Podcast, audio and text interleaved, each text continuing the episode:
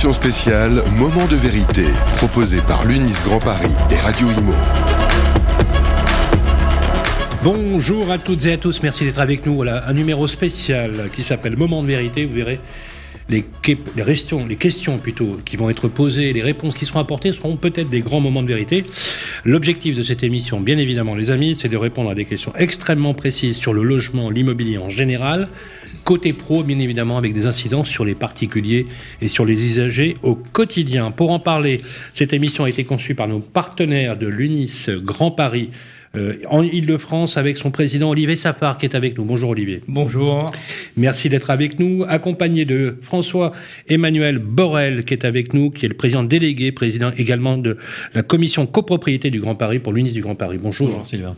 Comment ça va? Très bien. Ravi d'être avec vous. Et Benjamin Darmouni, président délégué euh, de l'UNIS Grand Paris et président en outre également de la commission gestion locative du Grand Paris. Bonjour Benjamin. Bonjour Sylvain. Comment ça va? Très très bien. Bon, c'est avec vous qu'on a préparé d'ailleurs cette émission. Moment de vérité, bien évidemment, avec un expert connu, reconnu, un éditorialiste qui nous empêche de penser en rond, et ça plutôt, c'est plutôt sympathique, puisque je le dis souvent, la vitalité d'une bonne démocratie, c'est justement de ne pas toujours être d'accord, et celui justement qui va tâcher de nous mettre d'accord avec son expertise, il est animateur, éditorialiste, économiste, président de l'Institut des managements de services immobiliers pour l'immobilier, notre ami Henri Buzicazo. Bonjour Bonjour Sylvain, bonjour messieurs. Comment ça va Henri? Pleine forme. Voilà, euh, l'idée de cette émission, mesdames et messieurs, vous qui nous écoutez, c'est de vous donner des clés de compréhension dans une période qui est un peu particulière, un peu bousculée, entre les idées reçues, les mythes et les réalités. On va essayer de faire le tri et de ce qu'il faut faire très concrètement, car les solutions sont possibles, elles sont pratiques et elles sont euh, à mettre en place. Moment de vérité, c'est tout de suite après ça. Émission spéciale Moment de vérité, proposée par l'UNIS Grand Paris sur Radio Imo. Benjamin Normoni, on s'était dit dans cette émission Moment de vérité, juste rappeler à nos auditeurs pourquoi on s'est dit que cette émission, c'était important de répondre à des questions extrêmement précises. On a une quinzaine de thèmes très précis, les amis, sur lesquels on va tâcher de vous apporter des réponses. Benjamin. Sylvain, on a voulu cette émission pour euh, un moment, euh, un moment vrai, euh, et pour, pour remettre des messages à tous les professionnels de l'immobilier qui aujourd'hui se posaient un grand nombre de questions sur l'avenir de notre pôle et la vision que, nous en avions. et effectivement, l'actualité nous oblige aujourd'hui à, répondre précisément. Henri Buzicazo, euh, vous avez l'occasion d'intervenir très souvent sur les médias. Une émission comme celle-ci, très pratique, très ciblée, avec des questions très précises, euh, elle manquait au tableau finalement. Euh, vous en voyez vraiment l'utilité, vous également ah bah, moi, je trouve que les organisations professionnelles sont essentielles. On appelle ça des corps intermédiaires. Euh, on a reproché à Emmanuel Macron de ne pas les avoir euh, assez pris en considération, euh, au moins au début de son premier quinquennat. Donc, c'est essentiel, mais il faut qu'elles soient claires sur leur message et peut-être même que ces messages soient concertés. Voilà. Moi, je mets les pieds dans le plat. Il y a plusieurs organisations professionnelles, notamment il y en a deux très importantes, la FNAIM et l'UNIS moi j'en suis un, un, allez, un, un complice, un, un, partenaire bien volontiers, un observateur, et quelquefois je vois des dissonances, je vois des choses qui sont pas claires, qui sont pas assez engagées. Donc quand je vois un moment de vérité, moi ça me plaît. Voilà, la vérité me plaît. Et un moment où on va se dire les choses de façon très claire sur une, une quinzaine, une vingtaine de sujets du moment, ça m'excite. Je le dis très clairement. Donc j'attends des choses extrêmement claires euh, des, des, dirigeants de l'UNIS du Grand Paris, tout simplement. Alors, messieurs, si vous êtes d'accord euh, avec euh, mon ami Henri Musicazon, on s'est dit la chose suivante, c'est que, à titre, on va dire, d'aiguillon et de vulgarisation, de vous de sortir la substantifique moelle de vos idées très concrètes et très précises. Donc je vous demanderai de faire court et d'être très précis. Et je vais commencer par vous, euh, François-Emmanuel Borel. Euh, on va parler de simplification, si on peut dire les choses comme ça, du paysage syndical. Comme le dit euh, Henri Buzicazo, il y a plusieurs organisations dans l'immobilier. En France, en fait, il y en a cinq très importantes, dont deux qui, entre guillemets, dans les, ce qu'on appelle les lois gays, vous nous en parlerez si vous voulez bien, euh, on va dire, représentent euh, une majorité de la représentativité patronale. C'est l'UNIS et la FNIM, notamment. Euh, il est question depuis plusieurs années de fusion, de rapprochement syndical. quel que soit le véhicule d'ailleurs juridique, qui porterait d'un seul nom, d'un seul mot, les messages pour la profession. On a vraiment l'impression que c'est un préalable à toute discussion vis-à-vis d'un exécutif, d'un gouvernement qui parfois est sourd euh, aux euh, appels, aux propositions des professionnels. En tout cas, une chose est sûre, c'est qu'on a franchement, quand on voit le poids normatif, l'inflation fiscale qui touche aujourd'hui les propriétaires immobiliers, mais pas que, on a vraiment l'impression euh, qu'il y a une, j'allais dire, que c'est inaudible ou même invisible vis-à-vis des gouvernements. Expliquez-nous pourquoi c'est un sujet important pour. Bah, c'est le fondement même d'une organisation syndicale d'être la plus représentative possible et, euh, d'avoir une part euh, sur, le, sur la convention collective, euh, sur les différents métiers qui représentent l'immobilier, c'est-à-dire que ce soit aussi bien vertical qu'horizontal, que, toute la chaîne de l'immobilier est essentielle. Et on entend, quand on entend la défendre, on entend la défendre avec le plus grand nombre. Or, le plus grand nombre, on la trouve également avec nos alliés de, des autres organisations syndicales. Le problème, c'est qu'on n'a pas forcément de lieu de débat qui nous, permet de sortir, qui nous permettrait de sortir une, une opinion qui soit unique. C'est quoi un lieu, de débat pour vous? Ah, ça peut, ça peut, Comme euh, vous l'avez dit, ça peut être différents véhicules, mais en l'occurrence, je pense que le plus simple, c'est de le faire en interne. C'est-à-dire que, en fait, le seul, le seul moyen, à mon sens, de pouvoir avoir un dialogue qui soit constructif entre personnes qui se fréquentent euh, assidûment, c'est par une fusion, euh, tout simplement. C'est-à-dire une seule organisation syndicale, ça permet au sein de différentes commissions d'élaborer des projets et ainsi de présenter quelque chose qui soit cohérent. La difficulté que l'on rencontre actuellement, c'est que comme on n'a pas euh, l'occasion de pouvoir débattre, de pouvoir communiquer les uns avec les autres de façon simple et on va dire on va dire tranquille, eh bien, pas mal de sujets remontent comme étant contradictoires, alors qu'un simple une simple échange de vues permettrait certainement de trouver un point commun. Alors qu'on comprenne bien euh, ce que vous dites, c'est que donc c'est un alignement de toutes les mesures, enfin les propositions que pourrait fournir une organisation professionnelle, un corps intermédiaire, c'est le but. Hein. Donc un, alignement des propositions. Tout à fait. alors ok, on a bien compris, euh, mais vous savez que la, la FNIM est une fédération de chambres régionales, ce qui n'est pas votre cas. Comment vous arriverez finalement à faire coïncider une organisation patronale avec plus de 9000 adhérents et la vôtre, compte tenu de ces difficultés-là, qui souvent est un frein?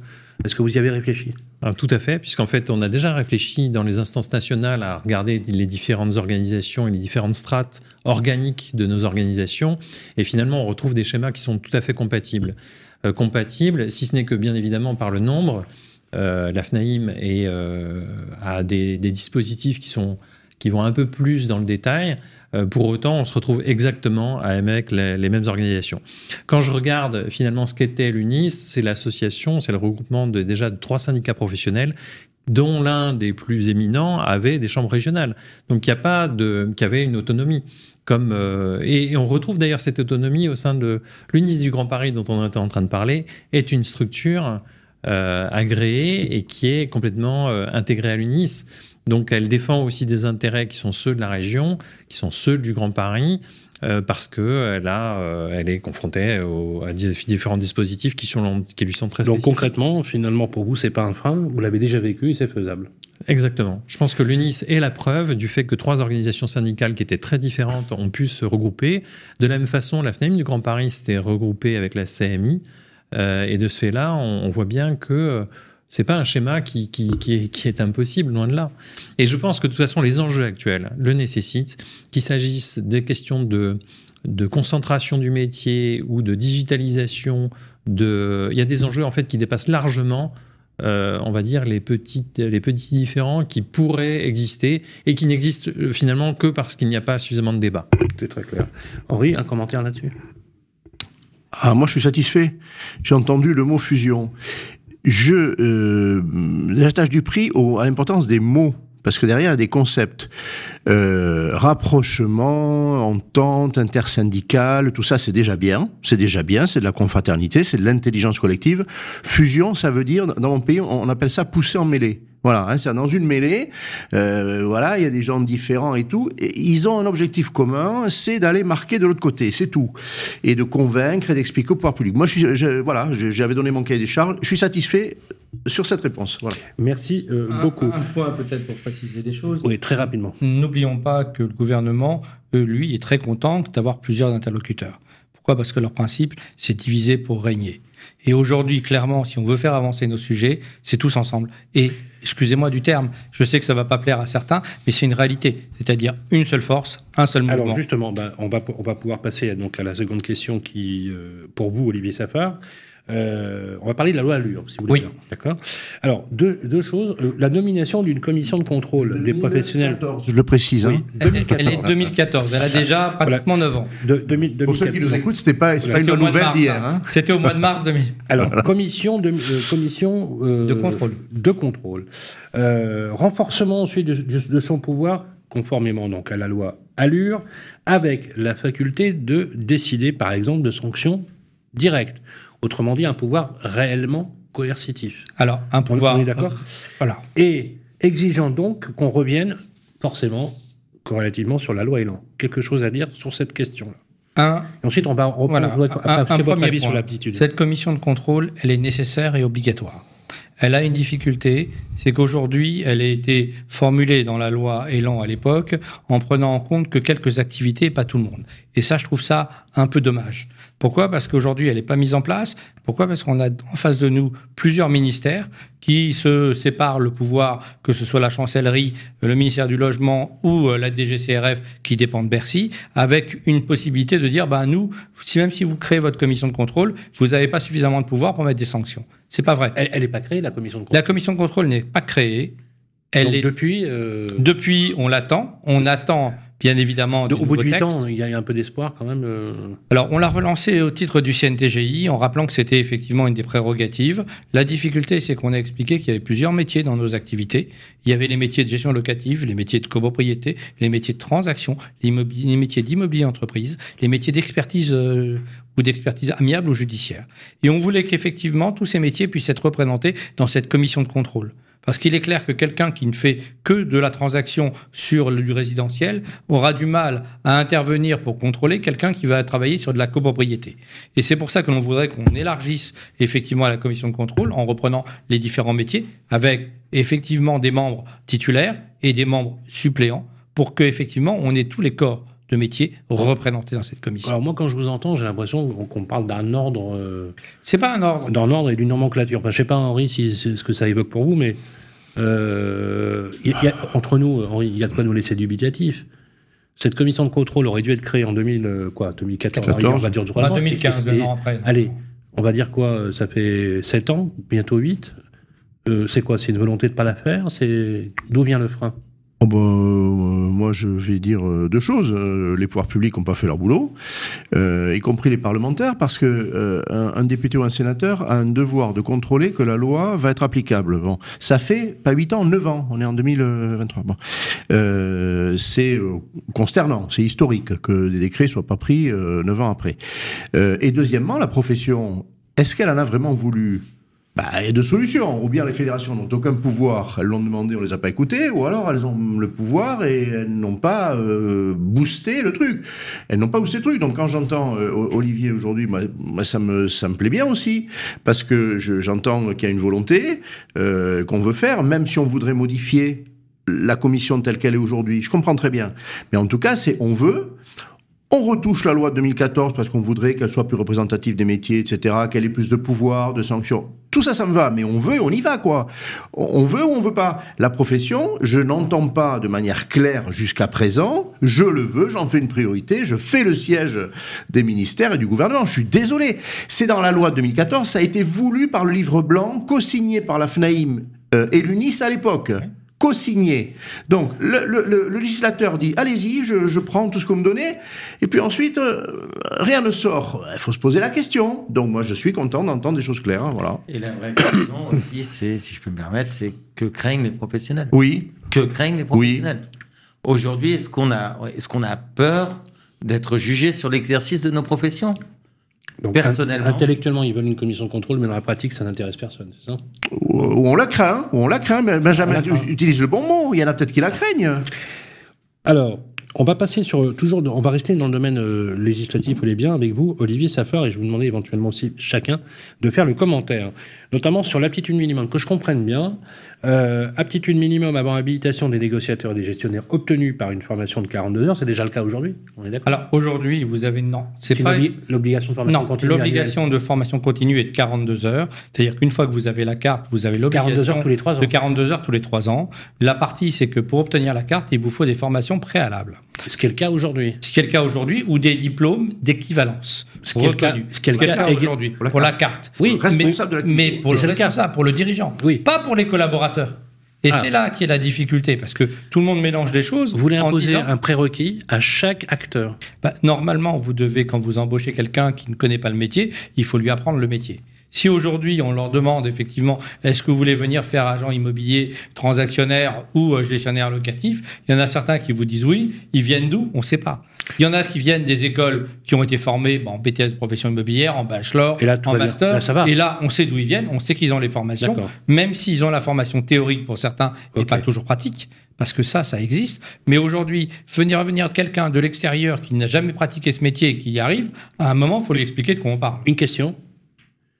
Sur les 14 000 mandataires du groupe IAD, ça veut dire qu'il faudrait 14 000 cartes professionnelles supplémentaires. Il y a 4 habilitations déjà. hein. C'est- Attention, le, terme ils, existe sont habilités, déjà. ils sont habilités Ils sont habilités. Mais c'est une seule carte C'est professionnelle. une seule carte Et professionnelle. sans obligation de formation préalable aujourd'hui. Voilà. Oui, tout à fait. Ça ne veut pas Alors, dire qu'on ne leur apporte pas la formation. Ça veut il n'y a dire, pas d'obligation. Absolument. attention, il y a, et aujourd'hui, dans les grands groupes, comme ce soit IAD ou les autres, ils ont ces obligations de formation pour toutes les personnes. Voilà, il y a recrutent. 60 000 mandataires en France. Ils que- ont ces formations, ils ont parfois 2, 3, 4, 5 jours, une semaine de formation pour leurs activités, pour la connaissance du métier, pour la connaissance de la façon dont on, on va présenter les choses à leurs clients. Oui, ça existe déjà pour ces mandataires. Mais ce Le n'est but pas du jeu, ce n'est pas obligatoire pour tous. Et c'est là la difficulté. C'est qu'aujourd'hui, on voudrait que tous soient formés et pas euh, que 80% soient formés uniquement. Ça veut Alors, dire que pendant deux ans et demi, il pourrait ne pas avoir de formation.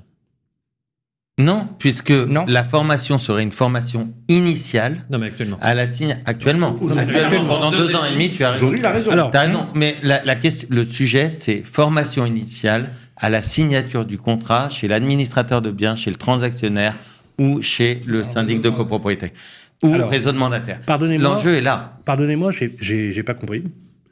Alors, je vais vous poser, reposer la question simplement, et je vais me mettre de la- de- de- dans la position de quelqu'un qui connaît pas le métier. Du consommateur? Voilà, du consommateur. Euh, quelqu'un qui a un bac plus 3, Mhm. une licence de droit, est-il éligible à avoir une carte professionnelle au sens législatif du terme? Oui. Oui. Question. Ok. Si je veux devenir administrateur des biens, c'est pas parce que j'ai une, une licence de droit que je suis un bon administrateur de biens. On est d'accord là-dessus? Non.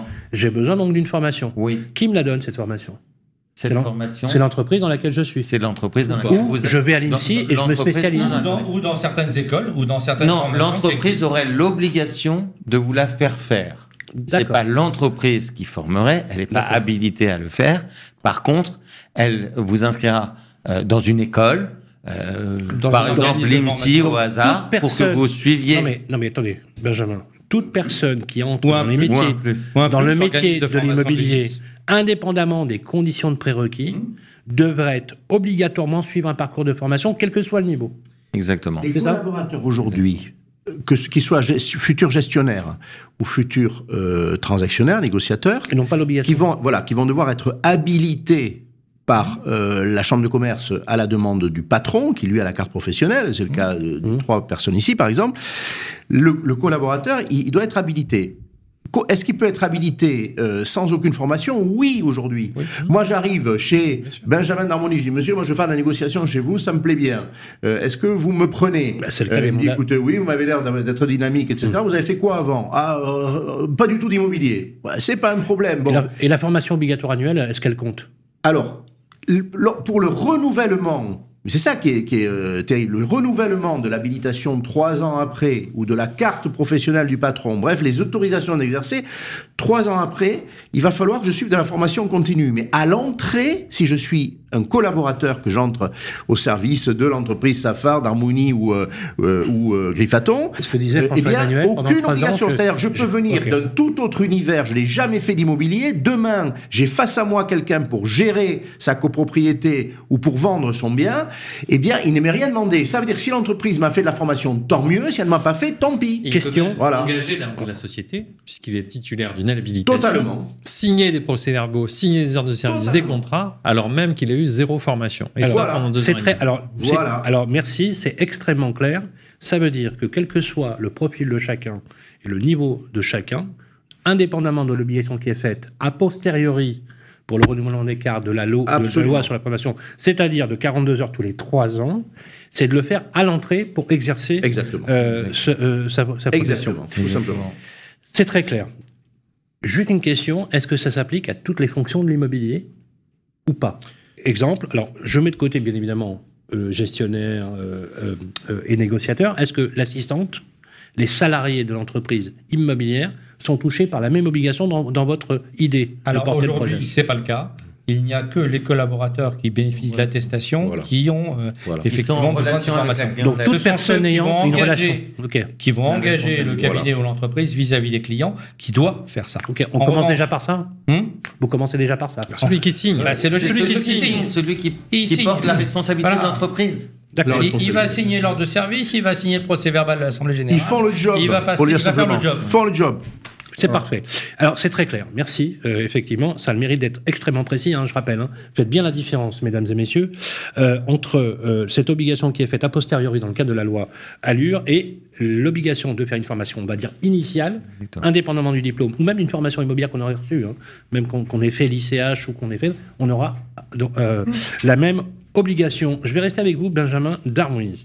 Euh, sur la notion du statut du bailleur privé. Alors, statut du bailleur privé, ça fait euh, beaucoup, beaucoup fantasmer. Euh, alors, moi, j'ai souvent l'occasion de dire que pour moi, le statut du bailleur privé, ça serait de sanctuariser, euh, par exemple, l'amortissement. Est-ce que c'est une bonne ou une mauvaise idée? Euh, À condition qu'il soit un amortissement boosté pour les logements, donc là, je sous-entends le donnant-donnant.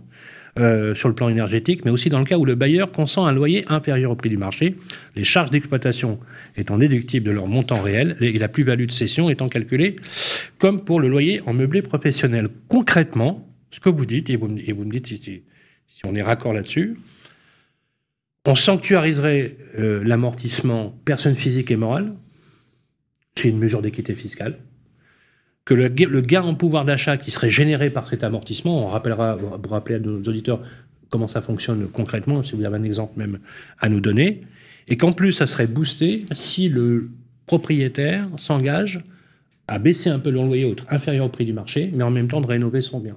Donc là, on aurait, d'après ce que je lis dans votre demande, dans votre programme, une véritable solution qui coûte assez peu cher finalement pour l'État de prendre en charge ce formidable chantier de rénovation énergétique. Benjamin Darmoni, ce que vous nous expliquez.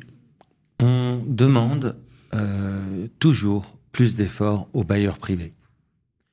Aujourd'hui, l'UNIS du Grand Paris, depuis des années, euh, pas aujourd'hui, depuis des années, on demande la création d'un statut particulier, euh, particulier pour les bailleurs privés. C'est quoi un statut particulier? C'est une fiscalité pardon, euh, particulière. faut être très clair. Aujourd'hui, euh, la fiscalité que subit le bailleur privé évolue chaque année. Et il ne sait pas comment s'y retrouver. Et, donc, il est perdu et il attend euh, chaque, euh, chaque fin d'année de savoir comment la fiscalité va évoluer et rarement à son avantage. Ce que nous nous proposons, c'est clairement la possibilité d'amortir le bien pour que, dans une période euh, tourmentée avec des obligations portant sur la rénovation euh, des logements et l'obligation de réaliser des gros travaux, on permette aux bailleurs de pouvoir investir dans son logement et que cela soit déductible au travers de l'amortissement du prix d'achat du bien. Combien ça coûte à l'État? Combien coûte cette mesure En fait, c'est pas combien ça coûte, c'est combien ça leur rapportera en moins. Non, mais est-ce que vous l'avez chiffré gagneront en plus. Est-ce que vous l'avez chiffré Est-ce que je l'ai chiffré Moins cher que l'addition de tous les avantages fiscaux dans le neuf euh, et du déficit foncier. Euh, C'est-à-dire en clair qu'un statut unifié euh, qui prendrait la place de toutes les niches, tous les dispositifs d'exception, coûterait moins cher, serait plus lisible, plus efficace parce que ça ferait venir des investisseurs. Voilà. Alors euh, après, dans le détail, euh, si on additionne toutes les niches, est-ce qu'on est à euh, 6-7 milliards? Bon, je n'entrerai pas dans ce débat, ça mérite une expertise, mais on, on a commencé à faire ce, ce travail-là, des économistes l'ont fait, moins cher que les dispositifs existants, tous additionnés. Voilà ma réponse. Alors, et, surtout, peut- et surtout, ça permettrait de libérer des appartements qui aujourd'hui Oui. sont sortis de la Oui. location. Oui. Aujourd'hui, nous n'arrivons pas en Ile-de-France à loger les Français. C'est un problème. Question. Euh, est-ce que vous pourriez nous donner un exemple concret? Par exemple, euh, voilà, j'ai un bien qui vaut 100. Comment ça fonctionne? Je défalque une partie de la, de la propriété et elle est déductible fiscalement, c'est ça? On va être- Ça baisse mon assiette En fiscale. fait, on va, on va être très clair. On a, on a un bien qui vaut euh, 200, 220. Mm. D'accord? Euh, C'est amortissable à hauteur euh, de 80% euh, du bien. Donc de euh, 180 180. 000 euros. Mhm. Vous, vous divisez par 12, ça fait 15 000. Chaque année, vous pouvez déduire 15 000 euros de vos revenus locatifs. C'est pas compliqué, c'est assez simple. Ce qui fait qu'au au bout du chemin, effectivement, le, le bailleur, le bailleur en question neutre. Hein ne, paye- ne payera pas, s'il a 15 000 euros de loyer et s'il a 15 000 euros d'amortissement, ne payera pas d'impôt, mais en contrepartie de quoi? Il aura l'obligation De rénover énergétiquement son bien Et d'avoir des loyers un peu plus faibles. et d'avoir... S'il le souhaite, il peut, il peut y avoir des vitesses d'amortissement variables voilà. selon. Euh, voilà. L'idée, c'est effectivement de partir d'un principe et, et de- de- d'imaginer plusieurs cas. Alors, un intérêt aussi, C'est donnant-donnant, donc. c'est donnant-donnant, c'est la rénovation énergétique de tous les logements. Vous dites à l'État, on a une solution Attention, pour mieux, on, a une pour mieux y arriver. on a une solution pour booster la rénovation énergétique des logements, c'est de mettre en place cet amortissement, ce statut privé du bailleur pour qu'il s'engage sur les travaux de rénovation énergétique à faire. Parce que dans certains cas, c'est 15, 20, 30, 40 000 euros par logement, et c'est beaucoup d'argent pour des logements qui valent 100 ou 150 000. Et bien évidemment, si on leur met en face un avantage fiscal avec un amortissement, ils vont y aller. On va continuer sur la façon, euh, justement, de traiter la, fiscalité. Donc, je rappelle pour ce point, euh, mesdames et messieurs, vous qui nous écoutez, euh, le statut du bailleur privé, c'est une façon de déduire une partie. Donc, j'aime bien votre exemple, effectivement, avec un système de donnement pour qu'on n'ait pas l'impression, parce que ça, c'est une critique qui pourrait vous être faite, qu'on n'ait pas l'impression que c'est qu'une demande dans un sens pour les propriétaires, mais c'est aussi un équilibre avec les locataires. On va Sylvain, parler. Sylvain, juste une- un Très petit détail. Quand j'ai dit qu'on prenait 80% de, du prix, c'est parce qu'il y a une valeur terrain et une valeur immeuble. C'est important de le, le souligner. Merci. Euh, voilà. Baisse des droits de mutation, gros sujet, messieurs. Et alors là, vous êtes, vous avez, je vais vous demander de tous euh, euh, réagir. Euh, alors, les droits de mutation, on va réexpliquer parce que souvent on, fantasme un peu parce qu'on appelle ça à tort. euh, on parle des frais de notaire, frais de mutation, etc. Et euh, voilà, on a des particuliers qui nous écoutent qui connaissent pas forcément le wording qui correspond. Avec une éco-conditionnalité, c'est-à-dire les droits étant réduits sur les biens ayant fait l'objet d'une rénovation globale, efficace, pour lequel les acquéreurs s'engagent à réaliser les travaux dans un délai de deux ans après l'acquisition, pourquoi pas, ou à l'échéance de l'interdiction de louer pour les logements locatifs, descripti- description du process. On va commencer par vous, François-Emmanuel Borel. Concrètement, ça veut dire quoi, cette mesure? C'est assez simple. hein. Euh, actuellement, on a une difficulté de remise en location des biens en raison de leur, de leur étiquette énergétique. Euh, le but, c'est de l'encourager. Euh, pour l'encourager, c'est éco-conditionner en effet les droits et la possibilité de pouvoir faire les travaux le plus rapidement possible. Donc, euh, tout simplement, euh, le, baisser les droits de mutation pour, euh, pour les, pour les biens qui auront fait l'objet de travaux de rénovation énergétique, ni plus ni moins. Ou qui le ferait dans les deux ans à venir. Ou dans Je les le deux ans à rappelle, venir ou avant Parce que voilà, le but du jeu en réalité, c'est de se dire vous achetez un bien, il est G ou G+. Vous vous engagez chez le notaire à dire dans les, tra- dans les deux ans, je fais les travaux pour sortir de G, G+, F et d'arriver peut-être en D ou en E. Et à ce moment-là, vous êtes exonéré de tout ou partie des droits de mutation. Il y aura peut-être que Alors la TPF à payer, quand la vous taxe dites de baisse, publicité quand- foncière, ouais, quand vous dites baisse, c'est je supprime les 4,5% et je reste qu'avec la ta- taxe de publicité foncière qui est à 0,5 ou 0,7. donc concrètement, au lieu de payer Cinq. 5, 5,3%. 5,3. 5,3. Je Je, vais je payer paye que 0,7. 0,5. Ouais. Ouais, tout, tout mouillé, même en 0,7. ajoutant tout, euh, on est plus près de 8% que de, que Aujourd'hui, de oui. 4,5 ou Ok. 5. Hein. Y compris les Aujourd'hui, on honoraires est, on est aux alentours de 7%. Vous enlevez le reste, il on reste passe, on passe de 0,7. combien à combien alors? 7% moyenne, comme le dit Henri Alors, Picasso Oubliez pas une chose, quand Henri parle, il vous, il vous inclut les honoraires du notaire en même temps. Donc c'est 7 à 8 Moi, je ne parle que des droits. Le notaire, bien évidemment, Les il droits a ses hors honoraires qui sont calculés. notaire. Alors, les hors, droits frais de hors notaire. frais de notaire, c'est combien en moyenne? En moyenne, entre 5,40 et 6. Suivant les hypothèques à inscrire. On, on est d'accord. Et donc là, vous voulez carrément qu'on supprime 90% de. Oui. de. C'est clair, c'est simple. On s'engage.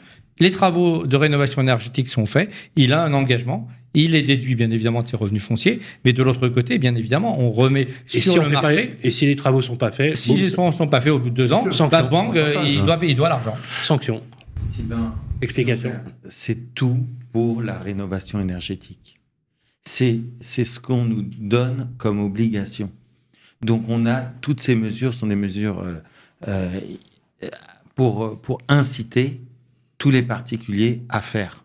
Et on sera toujours euh, dans cet objectif. Rappelons quand même que la, baisse euh, des, des, des droits de mutation existe déjà pour les professionnels en marchand de biens. Ça existe déjà. Bah, On a l'impression de tomber bah, pour des le- nues, mais pour cette mesure, il y a des mesures pour le qui ont logement été neuf, me semble-t-il, on, dépasse pas Droit 2,5. réduit. Mais Ah, Vous êtes en c'est- droit réduit, la vous ne dépassez viscosité- pas les 3%. C'est de la viscosité Mmh. pour le marché, parce qu'en fait, quelqu'un qui l'a acheté ne voudra jamais perdre les 5% qu'il aura mis en droit de en Oh, absolument, absolument. Donc pour peu que sa situation familiale change rapidement, il il ne va pas en vendre et donc il va se retrouver dans un certain inconfort. Et euh, je pense qu'il vaut mieux globalement pour tous nos métiers qu'il y ait plus de rotation, mais que les gens aient pu avoir le choix de leur logement. Euh, extrêmement clair. Un commentaire justement sur cette question, euh, Henri, hein, vous qui avez l'habitude de parler aux politiques, c'est est-ce que c'est audible? Oui, il y a deux choses audibles. On est le mauvais élève de la classe euh, C'est des volumes. OCDE avec nos droits de mutation sur l'existant.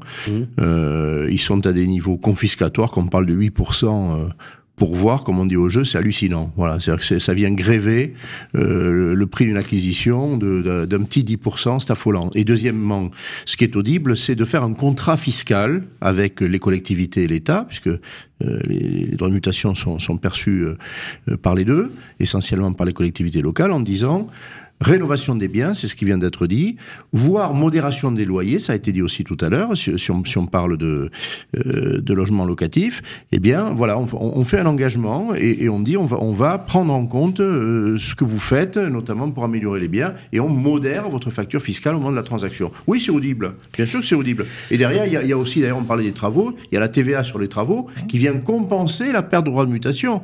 On peut imaginer que l'État en reverse une partie aux collectivités locales. C'est tout à fait jouable. C'est tout à fait jouable. On ne peut pas continuer avec droit de mutation à ce niveau. C'est très clair. Euh, on va essayer d'accélérer bien pour ne, ne- ne pas éluder au- aucun sujet. Alors, Benjamin Harmonie, on voudrait qu'on parle de la loi Hoguet et aussi des rédactions d'actes, si vous voulez bien. Euh, sauvegarde de la réglementation telle qu'elle est. Donc, vous êtes favorable à la sauvegarde telle qu'elle existe de la loi Hoguet. C'est ce que j'entends. Euh, transaction, gestion. Et vous supposez qu'il y aurait peut-être une volonté de l'État de déréguler. Premier élément. Donc, à votre avis sur la question. Et enfin, et assez rapidement, très précisément pour ceux qui nous écoutent, sur la rédaction des actes en, lui-même. Vous êtes pour le maintien de la faculté des professionnels de rédiger des actes sous sein privé à titre extérieur. On appelle ça un avant-contrat ou un compromis ou Une euh, promesse. voilà, on va euh, ou une Ou un promesse, bail. voilà, voilà, ou, ou un bail, ou un je bail. le rappelle. Bail. C'est une forme donc contractuelle. Euh, euh, Jean-Marc Torolion, le président de la FNU, appelait ça les auxiliaires du droit ou, ou ce, ce genre, ce genre d'assertion.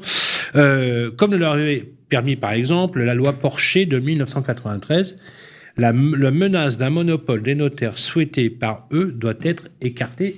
Il est vrai que la profession des notaires évolue de plus en plus, que les relais de croissance, il faut quand même être très clair entre nous, hein, euh, sont problématiques aussi pour certains notaires qui cherchent, et c'est normal, euh, la façon de consolider leur position. Le fait qu'ils soient à la fois délégataires de la signature publique, hein, ce sont des officiers ministériels, que leur titre a changé dans une certaine mesure, que la configuration de leur ordre a changé, euh, apparemment, vous dites que c'est un sujet. hein. Alors Sylvain, euh, déréglementation, dérégulation, voilà. ubérisation, ubérisation. ensemble, hein. À un moment, euh, tout ça pour quoi au final? Pourquoi vouloir sortir la transaction de la loi Hoguet uniquement pour baisser les honoraires de transaction? Et ça, sincèrement, j'arrive pas à comprendre. Pour baisser les honoraires ou pour dérégler Mais c'est la même chose. Ce En que fait, vous dites, la volonté de, de déré- dérégulation, c'est l'objectif, c'est la baisse des On, on honoraires. dérégule ou on déréglemente? Mais, mais c'est lié. En fait, c'est la même chose. Aujourd'hui, vouloir faire sortir un acteur qui est considéré, qui a une carte professionnelle, qui est considéré comme un professionnel de l'immobilier, aujourd'hui, vous lui dites, bah non, tu n'as plus besoin euh, de, faire partie aujourd'hui de ce qu'on appelle la loi au gay, parce qu'aujourd'hui, n'importe qui peut faire ton métier. Au jour de la formation, au jour de l'obligation que nous souhaitons de la formation initiale, de la formation continue, l'État voudrait, le gouvernement voudrait faire exactement l'inverse de ce que nous on veut, c'est avoir, avoir des professionnels formés qui répondent à l'attente des clients de façon euh, euh, professionnelle. Et, et ça, euh, c'est pas acceptable. Et ça revient, et, c'est- et- et c'est un peu contradictoire aujourd'hui avec le fait qu'on envisage peut-être de nous retirer euh, euh, la, la, la rédaction et la, et la signature des actes. Ça voudrait dire quoi dire- Qu'un administrateur de biens aujourd'hui n'aurait Est-ce plus que le ça droit de voudrait signer un dire, bail messieurs, est-ce que ça voudrait dire qu'il y a une tentation pour que cette signature d'acte au sens vraiment acte du terme aille par exemple sur la signature publique, la délégation de signature publique, où l'État pourrait désigner que les notaires pour le faire Est-ce que c'est ça qui, aurait ça en, en- en volonté C'est une des Henri- Henri possibilités. acquiesce, oui. Mais j'y crois pas. Moi, je pense que c'est aussi. pas Non, je pense que c'est aussi de le dé- déléguer à tous ceux qui voudront le faire, n'importe comment, sans être assurés, sans être professionnels. D'accord. Et c'est ça pas- le risque. Donc c'est pas orienté. Et c'est pour ça que- le risque. Donc c'est pas orienté pour que les huissiers, je- j'exagère, mais Un, les un avocats, huissier, un avocat, avocat, un notaire, euh, voilà. auxiliaire du Enfin, droit, huissier, quoi. commissaire de justice, on va les appeler Ok. maintenant. Henri, vous- vous pensez qu'il y a une volonté derrière de, de déporter ça Ah, je pense qu'il y a deux volontés. Celle qui a été évoquée de déréguler, c'est à faire en sorte que l'agent immobilier, euh, le spécialiste de transaction, hein, c'est aussi celui qui loue, hein, c'est ce que disait Olivier, le bail est concerné, Mmh. euh, eh bien, euh, s- ne- ne- n'obéisse plus à la réglementation loi Hoguet et que donc il ait moins d'obligations et que donc il baisse les prix de transaction, ça c'est le présupposé hein, de, de Bercy, qui existe. Oui, il existe. Il y a aujourd'hui une enquête de l'autorité de la concurrence Mmh. qui, a, qui a vocation à mener à ça. Et deuxièmement, euh, il y a une volonté de secteur- certains acteurs du, du droit, je me mets à leur place, mais je me mets à la place du consommateur surtout, qui est de dire, nous, on veut avoir l'exclusivité des avant-contrats, promesses, compromis ou, euh, baux d'habitation. C'était une préconisation du dernier congrès des notaires. Voilà, je vous le dis. Donc ça, c'est clair, on peut le retrouver. Et je peux comprendre les notaires, mais je dis qu'à l'arrivée, le consommateur, il a besoin que la totalité de la chaîne, lorsqu'on vend ou qu'on loue euh, pour lui, euh, soit assumée par le même professionnel, que la rédaction d'actes sous seing privé soit dans le prix global et que ça ne vienne pas augmenter le prix de sa prestation. Et donc, oui, moi, je me suis battu en 93 pour la proposition de loi, Sylvain, que vous évoquiez. Euh, c'est un député qui s'appelait Marcel Porcher qui a porté ça. Loi de 90, elle écrivait le droit doit être le fait de quelques professions. Loi de 93, certaines professions à titre accessoire doivent pouvoir faire de la rédaction d'actes. Il y a dedans les, les agents immobiliers, les administrateurs de biens et quelques autres. Eh bien, moi, je, je- je- j'en reste à la doctrine de 93, à titre accessoire.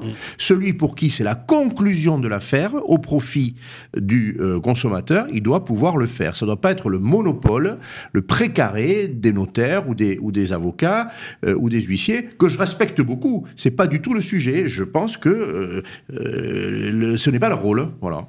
Alors, c'est très clair, je voudrais qu'on enchaîne sur tous les sujets. Il y a trois sujets sur lesquels je voudrais vous interroger, vous, Olivier Safar. Euh, loi de programmation pour le logement, on va expliquer ce que c'est. Euh, ayant besoin de stabilité, de temporalité, etc. Bien évidemment, la temporalité, vous l'avez compris, il y a une incompatibilité entre le mandat électoral et la temporalité de fabrication d'un immeuble, par exemple. On le sait euh, bien évidemment, mais je voudrais que vous reveniez là-dessus. Euh, la loi de programmation instaure automatiquement le fait que le ministère qui l'exerce est un ministère dit régalien. Régalien, absolument. Euh, calendrier de la transition énergétique, on en a parlé tout à l'heure sur la loi et, et résilience, un calendrier sur lequel le, les législateurs, l'exécutif n'est pas en, enclin à le modifier. En tout cas, c'est ce qui se dit. Euh, Donc là, il y a Klein d'ailleurs. Bien vu.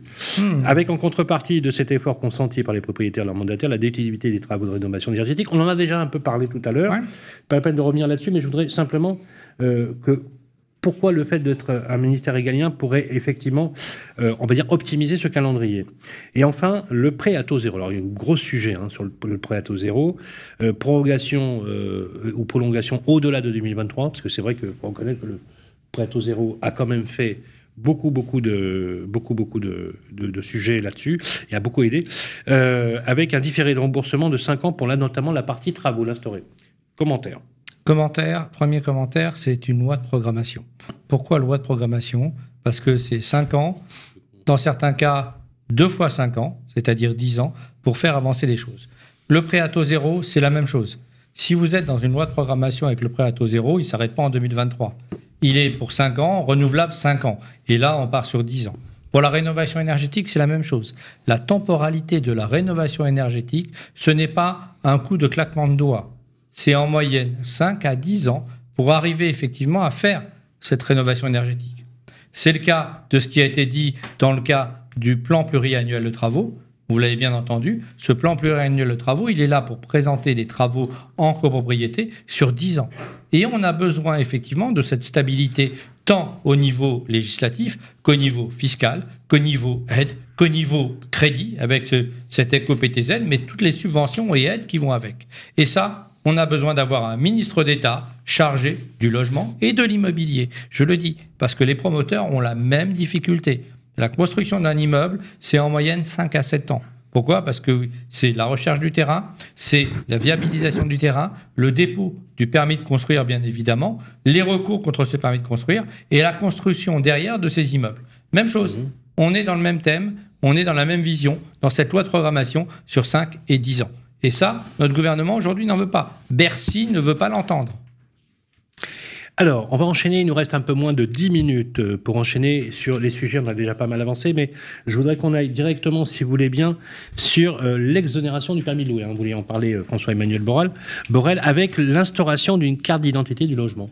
Ouais. Alors le permis de louer a été instauré afin de pouvoir contrôler si, enfin, afin que les municipalités puissent contrôler euh, la décence de certains logements ou euh, la possibilité ou pas, en fonction de différents critères, de pouvoir les louer. Or, le législateur, quand il a permis ça, ne s'est pas rendu compte qu'il avait ouvert la boîte de Pandore, de telle sorte que n'importe quelle municipalité a pu prendre n'importe quelle mesure. À tel point même qu'en fait, il n'y a pas eu de référencement même des communes qui avaient pris des permis de louer sur des zones qui étaient complètement arbitraires, c'est-à-dire en fonction de rues, en fonction de différents Et il euh, peut qu'il y éléments. ait des communes qui n'en aient pas du tout. Et beaucoup n'en ont pas. Euh, la, la- la vraie y difficulté, a un permis louer. euh, et certains sont payants, d'autres ne le sont pas. Certains ont une période d'instruction qui est euh, limitée, bien sûr, de 80 euros, 160 euros. Enfin, on a des tarifs très variables. Et puis après, on a des, euh, des durées. C'est-à-dire qu'en fait, on a un préalable de 4 jours, 5 jours, une semaine, un mois. Que je comprenne bien, j'ai un bien à louer. euh, pour pouvoir obtenir mon permis de louer, il faudrait que je paye 160 euros. Exactement. Et détenir une attestation de la part de la ville. Alors, ça, pour nous, c'est un complet non-sens parce que en termes de, de, de, de vacances de logement, sur la période où, il ne, où on doit relouer, en fait, on perd des jours et on perd des mois. Puisqu'en fait, les personnes souvent donnent le congé au mois, à la fin du mois. C'est le, ne- cas- c'est le cas à Paris. par Et donc, on se pas à Paris, tout à fait. Et donc, on va se retrouver avec des vacances de logement qui sont absolument insupportables. Elles le sont d'autant plus que nous, en tant que professionnels, nous garantissons la décence d'un bien, puisqu'en fait, nous sommes responsables de celle-ci. Donc, euh, ce que l'on demande très clairement, c'est la suppression du permis de louer pour tous les professionnels. Ils le garantissent, ils en assument la responsabilité au travers de la carte professionnelle, leur assurance, leur Parce que vous dites, c'est pourquoi nous imposer un permis de louer alors que déjà on a un arsenal Et on fera gagner comme ça un mois. du consommateur sur lequel nous sommes les garants. Non, mais imaginez, imaginez qu'on fait perdre un mois de loyer. Mais un mois de loyer, c'est colossal. 10% de la valeur du, du, Ouais. du locatif annuel, c'est insupportable. Ouais, ouais, Donc d'accord. le- le- l'intermédiation permettra, quand on parle de tous les sujets qu'on a évoqués depuis le début, en fait, le fond du sujet, c'est le tiers de confiance. Nous sommes tiers de confiance, nous devons être assurés, garantis, Très formés, juste, très juste. et nous devons respecter la loi au gay.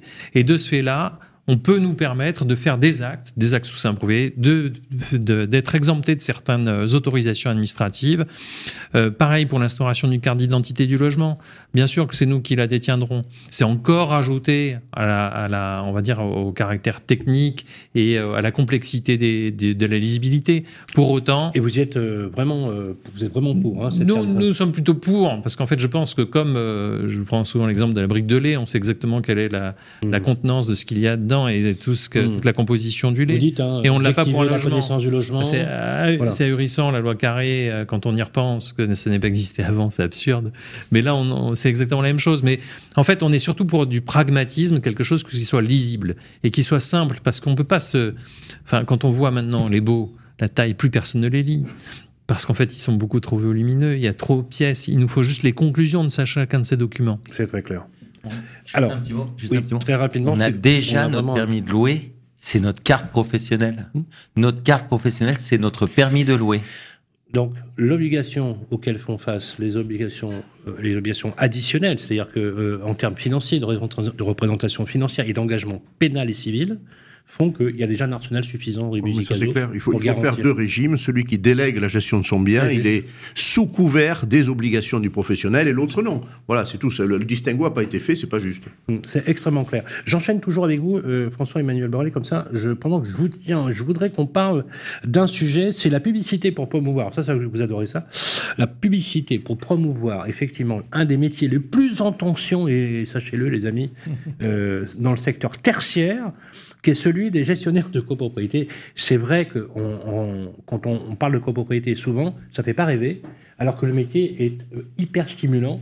Et euh, vous êtes favorable à, à y faire une, Oui, bien une sûr. grande Je pense qu'en fait, le, ben, l'attractivité, on, voit très bien ce qui s'est passé avec Stéphane Plaza, qui a, qui a mis au, un aspect euh, très humain, euh, très euh, communicant et très simple vis-à-vis de la vis-à-vis de la clientèle. Il faudrait à peu près la même chose pour les gestionnaires de copropriété qui sont extraordinairement Plaza du syndic et pourquoi pas Et Oui. pourquoi pas Et pourquoi pas En fait, ça serait vraiment, euh, je pense, une, ça serait vraiment une chance. On a Gilles Frémont de la NGC Est-ce qu'il Pourquoi le- pas Pourquoi il a le même je profil suis, qu'un- je suis sûr qu'il serait, qu'il serait, qu'il serait demandeur. La mission de la NGC, euh, c'est je bien pense celle-là, que- en effet. hein, bien Je sûr. suis, sûr, je suis sûr que ce serait un très bon, euh, un très bon exemple.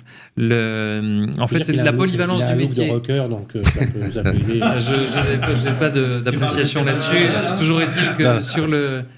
Euh, non, mais c'est un métier qui est extraordinairement polyvalent, tout autant euh, juridiquement, socialement. C'est un acteur très engagé, de responsabilité. C'est un métier de service à part entière. C'est tout le, le champ des possibles en matière de travaux, de représentation, de, dans des périodes les plus compliquées parfois d'une copropriété. C'est un acteur qui est indispensable. C'est un lien social entre l'ensemble des copropriétaires. La copropriété, c'est un régime forcé. La propriété, enfin, c'est ce qu'a pu dire le professeur Lafont en introduction du droit du code de la copropriété. C'est un, les, les gens se pensent euh, vraiment propriétaires et ils ne, ils ne savent pas ce que c'est qu'une copropriété et le gestionnaire est là justement pour apporter tout ce lien et cette facilité de, de relation. On est là pour En fait, ils ne savent pas, quand ils ont un appartement au quatrième étage, qu'ils ne sont propriétaires que d'un cube d'air. Oui, et puis il y a une Non, je- partie commune. je- je- et, non, mais je- et ils ont des responsabilités. avec leurs voisins. Non, Non, mais le fait d'avoir des responsabilités à l'égard des autres. Et Mais le- vous avez raison dans ce que vous dites. euh, Oui. Et il, y a, le- il y a tout un travail je sais que social là-dessus. Je sais que j'ai raison. Et Le problème, le, c'est de le mettre en avant et de en problème, faire la publicité que et une communication. Euh, non, mais en fait, on, on est là. Enfin, le métier de syndic, le métier de gestionnaire de copropriété, c'est en fait euh, arriver à un accord entre, entre intérêts qui sont divergents. Que ce soit générationnel, que ce soit financier, que ce soit. Alors, il nous reste malheureusement que trois minutes pour aborder. Il y a d'autres sujets sur lesquels il va falloir qu'on fasse un choix, et je vais faire deux choix, si vous voulez bien. Euh, c'est notamment la question euh, un petit peu euh, exposée. Vous dites, Benjamin Dermouni, que pour être un leader syndical, ou pour entrer dans le syndical, il faut être en activité. Bon, mais vraiment en activité. Première chose. Et la deuxième chose, euh, dans les sujets que, sur lesquels je voudrais qu'on se quitte, c'est euh, le, le sujet de la parité. Euh, vous la, la rendre obligatoire. Alors ça, ça, ça- alors on, va commencer par la parité parce que ça fait longtemps. Oui. Ça fait longtemps qu'on pense que Parité, c'est-à-dire qu'en fait, vous dites, doit- voilà, dans les règlements de- du syndicat, ça doit être vous allez obliger qu'il y ait autant, au niveau de la gouvernance, que de femmes. d'hommes que des femmes. De la gouvernance. Hein. De la gouvernance, mais bien Est-ce sûr. que c'est parce Je que le je 8 mars, Est-ce que c'est parce que le 8 mars, c'est la journée internationale du droit des femmes la journée internationale de la femme. des Et je vous droits- rappelle des femmes. Et je vous rappelle que dans nos entreprises, c'est majoritairement des femmes. Oui, Clairement. Et oui pas au niveau de la gouvernance. Pas toujours. Pas au niveau Pas, de la pas gouvernance. toujours toujours, au niveau pas de la gouvernance. Ouais, Middle management, mais pas, pas de la gouvernance. euh, C'est important. vous- Je rappellerai que la présidente de l'UNI, c'est Danielle Dubrac. Mm. Et donc, euh, C'est une femme. clairement, on- Daniel au féminin, parce que Daniel c'est au féminin, un. Et c'est une femme. Mais euh, oui, on est, on est, euh, on est, on sera toujours pour la parité et on fait notre maximum pour y arriver. Encore une fois, comme l'a dit Olivier, dans nos entreprises, on est en, il y a le- on est en, en majorité euh, des, des- il y a des, des femmes en majorité. Le Euh, bureau exécutif de l'UNIS est à parité. de la parité. Et il y a une vingtaine de personnes. D'accord. Mais ça, alors on est d'accord, hein, qu'on compre- qu'on comprenne bien ce, que vous dites, euh, les amis. Vous dites, nous allons faire un règlement euh, ou des statuts Hum. dans lesquels ne peuvent être élus dans un, dans un, dans un conseil d'administration euh, 50% de femmes et 50% d'hommes. C'est bien ça? Oui, c'est très C'est clair. ce qu'on a proposé. Oui, c'est D'accord. C'est simple. Et On- on si a vous, si trouvez- et si, et si vous ne trouvez pas de quoi pourvoir, vous faites comment? Ah bien, euh, c'est- il faut. on- Il faut on- aller chercher les gens. Mais voilà. Sylvain, Sylvain, c'est pas les compliqué. motiver, les Enfin, former. Le- il faut le aller faire. chercher les gens parce qu'en fait, euh, c'est c'est surtout euh, souvent euh, euh, par substitution. Euh, mais si véritablement on va chercher les personnes et aller les chercher, ça veut dire que déjà dans les instances les plus petites, il faut prévoir ce type de dispositif. Et parce qu'en fait, c'est par une certaine timidité, parce que des personnes prennent peut-être trop de place, peut-être sont restées trop longtemps. euh, eh bien, il faut aller renouveler et surtout, il faut aller chercher les gens, que ce soit les jeunes d'ailleurs, mais ce soit les femmes. Euh, elles ont Et enfin, les tout- encourager tout à autant les- les le débat, encourager à venir, hein. sans Je rappelle que Et- la présidente, présidente de l'UNIS Grand Paris était une femme. Donc, que vous ayez des hommes et des femmes, et Oui, que l'on ait Émilie Jousset. Grand Paris, Émilie Jousset, Émilie- qui était la présidente avant Oui, moi. qui était, oui, oui. oui. Alors, Alors, Et dernier, dernier, point, Oui. parce que je sais que cette, cette réponse est attendue. Alors justement, le dernier point, et on va, se conclure, et on va conclure là-dessus, si vous voulez bien, et on, je voudrais que chacun se dise un mot euh, de, de clôture ég- également. Euh, sujet un peu polémique, on va être très clair, hein, Ouais. on, peut, on peut dire Ouais. les choses comme ça, hein, c'est un sujet polémique. Vous dites, voilà, pour diriger un syndicat ou pour être engagé dans le syndicat, il faut exercer concrètement, mais vraiment, l'activité des métiers de l'immobilier, on va dire les loguets, syndic, ADB euh, ou transactions, parce qu'une vague de cession hein, euh, de cabinets euh, fait que certaines personnes qui ont été peut-être aux affaires n'auraient plus ou n'ont pas la légitimité.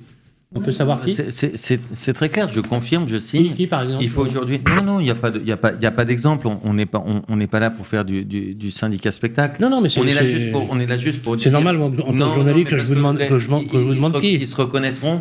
Et l'objectif, c'est pas d'aller contre eux, c'est de mettre une règle pour qu'elle soit la même pour tous. Alors, c'est pour quoi moi, la règle, elle est simple. Si vous, n'êtes- si vous avez vendu votre cabinet et si vous êtes plus en activité dans les métiers, Si je suis dans les métiers de l'immobilier, si vous êtes retraité, vous devez rendre votre tablier. C'est très clair, rendre son tablier syndical, ça veut dire le quitter, le quitter par la grande porte, avec tous les honneurs des années qu'on aura données.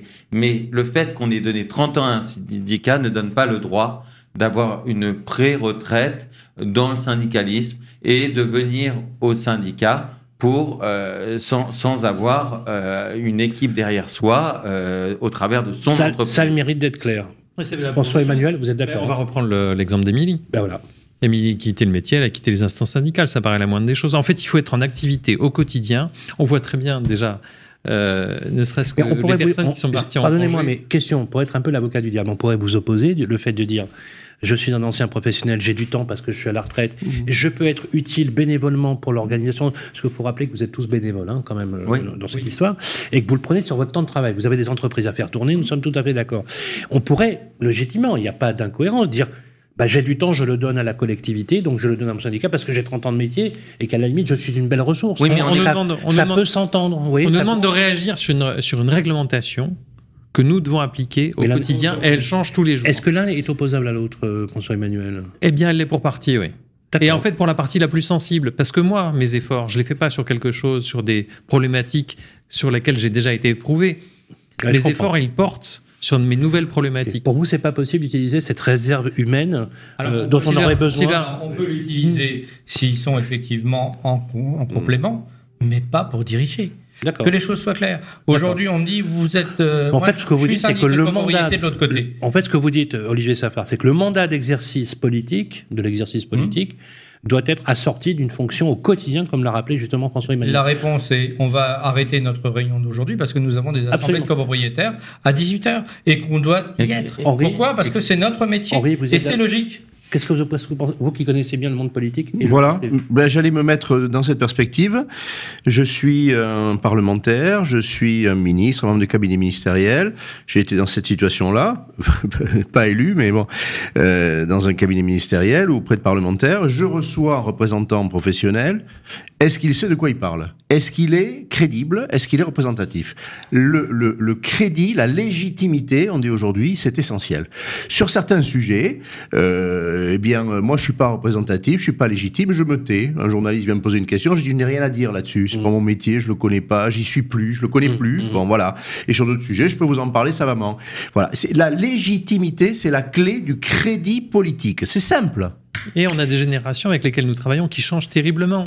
Et si vous ne les connaissez pas, vous n'êtes plus en, fait en connexion avec on le, on le comprend tout à fait, ça a le mérite vraiment euh, d'être clair. Il est temps de nous quitter justement pour cette émission. Juste un, un, mot de conclusion rapidement, un mot, un adjectif, une phrase sur ce moment qu'on a passé ensemble, qui est un moment de vérité. Benjamin d'harmonie. Tout est dit.